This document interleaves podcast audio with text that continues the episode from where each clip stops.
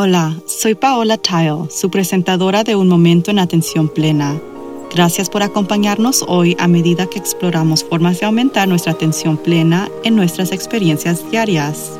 La atención plena es presencia, es conciencia, es prestar atención a lo que sucede dentro de nosotros y a nuestros alrededores. La atención plena aumenta nuestro bienestar emocional, física y mental. También puede mejorar nuestra concentración y productividad. Y hay muchos beneficios para la salud al practicar la atención plena y meditación, desde bajar la presión arterial hasta aumentar la longevidad. Quizás lo más importante en nuestro mundo caótico de hoy es que la atención plena fortalece nuestra capacidad de ser más compasivos con nosotros mismos y con los demás. La Organización Mundial de la Salud estima que estamos a la mitad de la pandemia, pero al menos la peor mitad parece estar llegando a su fin. Mientras tanto, los expertos predicen que tomará de 7 a 10 años para que la salud mental de muchas personas se sane por completo de varios traumas experimentados en los últimos dos años. Y claro, ahora tenemos la guerra en Ucrania. Eso no solo es trágico, sino que genera mucho miedo y nerviosismo para gran parte de la población mundial. Y eso no es todo. Además de la inestabilidad económica, la continua lucha política y los innumerables factores estresantes diarios que todos tenemos que navegar al lidiar con la escasez de personal y productos. Lo que deduzco de esto es que seguimos viviendo en condiciones estresantes durante bastante tiempo. Esto requiere que tomemos nuestra salud y bienestar en serio, y afortunadamente la salud mental ha sido ignorada en gran medida en lugar destacada en la física general. Si bien definitivamente es un progreso que los gobiernos y los profesionales de la salud estén pagando más atención a nuestro bienestar mental.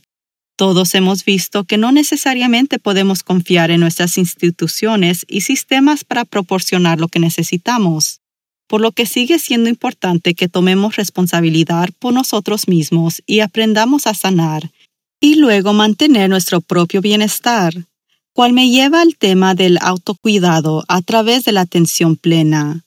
Como con todas las grandes cosas, una vez que se vuelve popular, se comercializa, de lo que hablamos antes, pero mi corazón se hundió viendo un comercial la semana pasada sobre una compañía que le ayuda a mejorar su puntuación de crédito y que describía la contratación de este servicio como una forma de autocuidado. Practicando la atención plena es el cuidado personal, pero construir su puntaje de crédito para que pueda endeudarse en más deuda, no estoy de acuerdo con esto, por supuesto. De todos modos, todo esto se convergió en mi mente mientras tomaba una clase de neurodiversidad en atención plena donde se sugirió que tal vez dejamos de usar la palabra mindfulness o la atención plena en español en sí misma, ya que ahora es tan asociada con una moda pasajera que excluye a muchas personas. Pero yo estoy en desacuerdo. La atención plena ha existido durante miles de años y solo porque el nombre se está usando mal ahora, no se le quita lo valioso que es. La atención plena es un método eficaz y legítimo para recuperar nuestro bienestar, tanto mental y físicamente. Habiendo dicho eso, hubo algunos problemas más profundos que surgieron en la clase relacionados con inclusión y meditación, que suele ser un componente clave de la atención plena. ¿Cómo funciona una persona en silla de ruedas hacer una meditación caminando?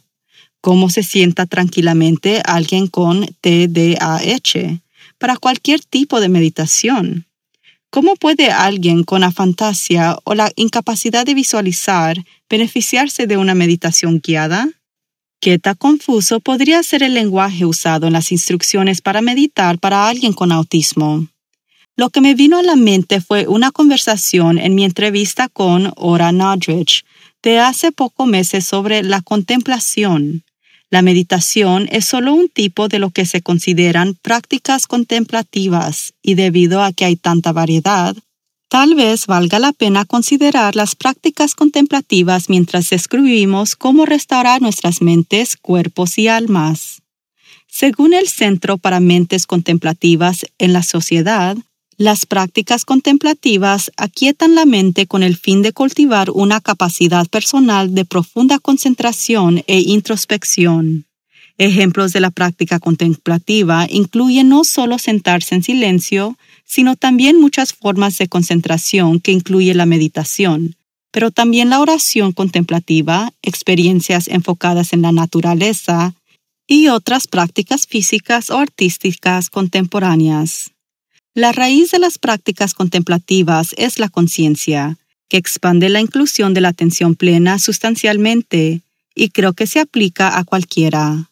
He hablado con muchas personas que son neurotípicas y no diagnosticado con ninguna condición mental que simplemente no puede soportar hacer una meditación sentada. Normalmente sugiero meditaciones en movimiento, como el yoga, tai chi, qigong o meditaciones de caminar.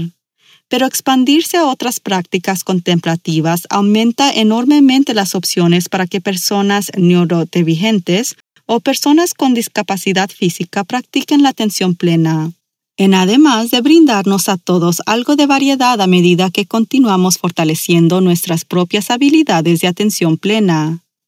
Si tiene problemas para meditar debido a molestias físicas, aburrimiento o angustia por concentrándose en sus pensamientos, considere estas alternativas. Hay música y arte contemplativos, cantar y escribir en un diario, e incluso contar historias que pueden ayudarlo a aumentar su propia autoestima junto con la conciencia de su entorno y de los demás. La meditación es una poderosa herramienta y es eficaz para aumentar la atención plena, pero de ninguna manera es la única manera de hacerlo. Considere el enfoque de la meditación de atención plena en la respiración, un problema muy común ahora con las dificultades respiratorias por haber tenido o tener actualmente alguna variante del COVID-19. Cambiar a centrarse en un objeto en lugar de la respiración es una alternativa fácil para las personas neurotípicas, mientras que cambiar a contar en silencio podría funcionar mejor para alguien que es neurodivergente. El punto más importante aquí es que hay suficiente variedad en las prácticas contemplativas que no son motivo de exclusividad. Es más una cuestión de experimentar para encontrar qué práctica funciona mejor para cualquier individuo. Muchos de nosotros también necesitamos alternativas cuando enfrentamos desafíos de salud temporales. Por ejemplo, el yoga formal estuvo fuera de mi alcance durante el primer año de mi enfermedad PMR pero el estiramiento suave estuvo bien, lo que se convierte en una excelente práctica para desarrollar la atención plena al enfocarnos en cada movimiento. Otra área de práctica contemplativa es la religión o las prácticas espirituales. El Instituto Nacional de la Salud descubrió que la conciencia espiritual como un estado del ser y es accesible a través de prácticas contemplativas. Las costumbres, los hábitos o los rituales a menudo son vehículos para una mayor conciencia. Cuando estamos en un estado de mayor conciencia, somos conscientes de nuestros pensamientos y emociones y podemos pasar la mente reactiva a la mente receptiva. Eso es atención plena.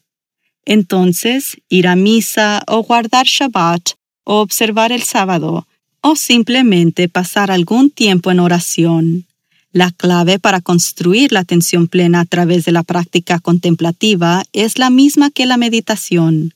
Solo se necesita consistencia y repetición. Tener una ancla a la que recurrir cuando nos sentimos ansiosos, temerosos, enojados o incluso sin esperanza nos permite trabajar a través de los sentimientos incómodos y el estrés que surge de muchos de los eventos que ocurren en nuestro mundo hoy. Cuanto más conscientes nos volvemos, más resistentes somos. Claramente vamos a tener que ser resistentes para superar todo esto. Según el Instituto Nacional de la Salud, cuando se trata de prácticas contemplativas, la intolerancia y la falta de compasión puede contribuir a la mala salud y las disparidades nacionales. Eso incluye la compasión propia y la autotolerancia. En lugar de sentir que no puede practicar la atención plena de la manera siendo promocionada estos días, dé un paso hacia atrás y recuerde que usted merece el bienestar. independientemente de sus circunstancias o situación actual. Si no puede practicar de una manera, intente con otra. Sea tolerante con otros que pueden necesitar adaptar o ajustar sus prácticas para satisfacer sus necesidades. Es posible que la atención plena no sea capaz de solucionar los problemas del mundo, pero puede contribuir a nuestra propia sanación a gran medida y aumentar nuestra compasión por los demás.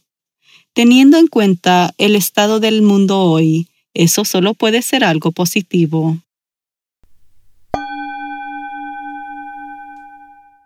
Hasta la próxima vez. Lo animo a que medite cada día y permanezca presente en la atención plena en todas sus actividades diarias.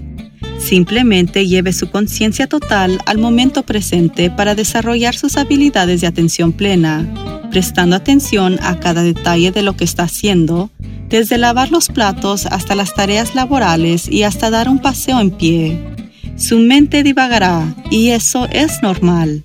Cada vez que se dé cuenta de que está vagando, eso es atención plena. Considere lo maravilloso que podría ser el mundo si todos estuviéramos presentes en la atención plena. Usted puede ayudar a que eso suceda. Todo comienza con un momento presente en la atención plena. Por favor, suscríbase a Un Momento en Atención Plena con Teresa McKee y favor de calificar este podcast para que otros puedan encontrarnos y síganos en las redes sociales en arroba a Mindful Moment Podcast. Visite nuestro sitio web amindfulmoment.com para acceder a todos los podcasts y entrevistas. Un momento en atención plena está escrita por Teresa McKee. La versión en inglés es presentada por Teresa McKee y la versión en español es traducida y presentada por Paola Tile. La música del comienzo es Retreat de Jason Parham la música del final es Morning Stroll de Josh Kirsch Media Right Productions. Gracias por sintonizar. Este podcast es producido por Work to Live Productions.